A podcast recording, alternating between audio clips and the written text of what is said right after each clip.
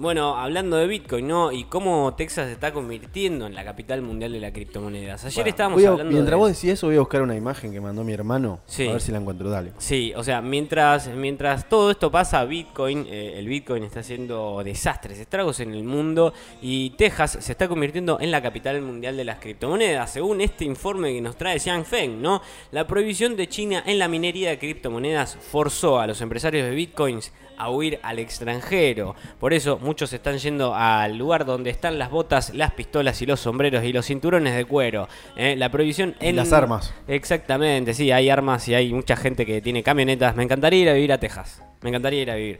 Eh, bueno, la prohibición de China en la minería de vos. criptomonedas forzó a los empresarios de Bitcoin a huir al extranjero. ¿eh? Sí, me gustaría ir más que nada, qué sé yo, estar dos semanas, tres semanas ahí y ya Ah, está. vivir Ah, dos bueno. semanas. Sí, muchos se dirigen a Texas, Estados Unidos, que se está convirtiendo rápidamente en la capital mundial de criptomonedas. O sea, básicamente está pasando eso. Cuando China anunció una ofensiva contra la criptominería y el comercio de bitcoins en mayo, Kevin Pan, el primer ejecutivo de la compañía minerías de criptomonedas China Pooling, tomó un vuelo eh, al día siguiente para irse del país. O sea, el chango agarró y dijo, me piro, me las tomo de China. Decidió mudarse de una vez y por todas y para siempre y no van a volver a China, dijo así Pan a la BBC.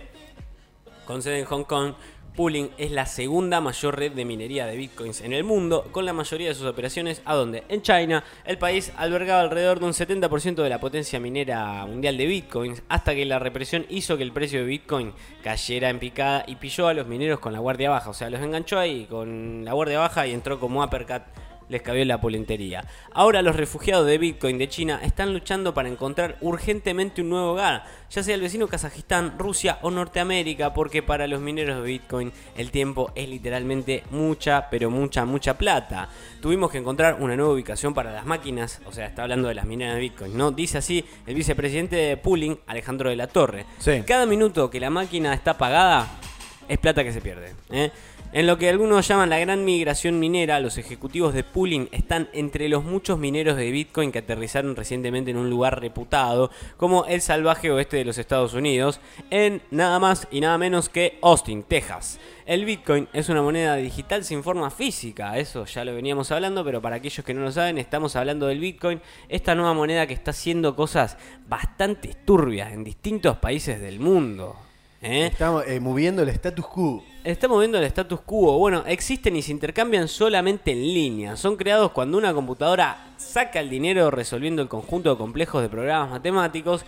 Y así es como los mineros de Bitcoin que manejan las computadoras juntan la rica y se van a su casa. ¿eh? Estamos hablando de la platita. Esto requiere muchísima energía, ¿no? Porque al ser una nueva forma de dinero que trasciende las fronteras nacionales, también genera mucha confusión y el potencial de entrar en conflicto con las reglas del gobierno. ¿Le fue mal a Salvador con, con el Bitcoin? Está recién arrancando el Salvador. Pero ayer hablamos justo de eso. ¿Le fue mal?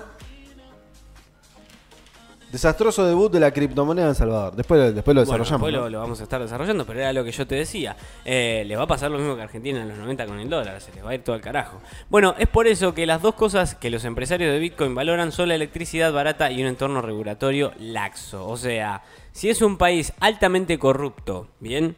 Es un país donde la electricidad es barata para el precio dolarizado, o se puede comprar por toneladas, es un lugar a donde sí se puede ir a invertir y se puede ir a criptominar. Estamos hablando de una cuestión así. El estado de Texas encaja perfectamente. ¿Y dónde más puede ser? En Argentina. ¡Eh! Muy bien.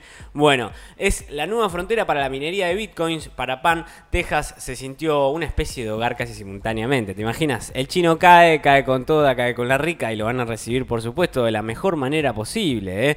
Lo, van a, lo van a agarrar eh, con, las, con las manos abiertas. Pero bueno, hay riesgos políticos, hay riesgos energéticos, aparte de un entorno regulatorio estable. La industria está, con hambre de, de energía y está la casa de electricidad barata en Texas. Así que bueno, están buscando lugares baratos para Claro, confinarse. impuesto, ¿no? Y de bajo impuestos, sí, y de pocas regulaciones, porque si hay poca regulación, también eso les permite a la gente minar de una manera como más libre, más tranquila, ¿eh? y poder hacer de las suyas eh, de la mejor manera posible, ¿no? Es como un campo más tranquilo. Así que ya saben, Texas se está convirtiendo en la capital mundial de las criptomonedas. Si estás pensando en ir a minar en algún lado, Texas es un buen lugar, porque hay poca regulación y la luz es barata.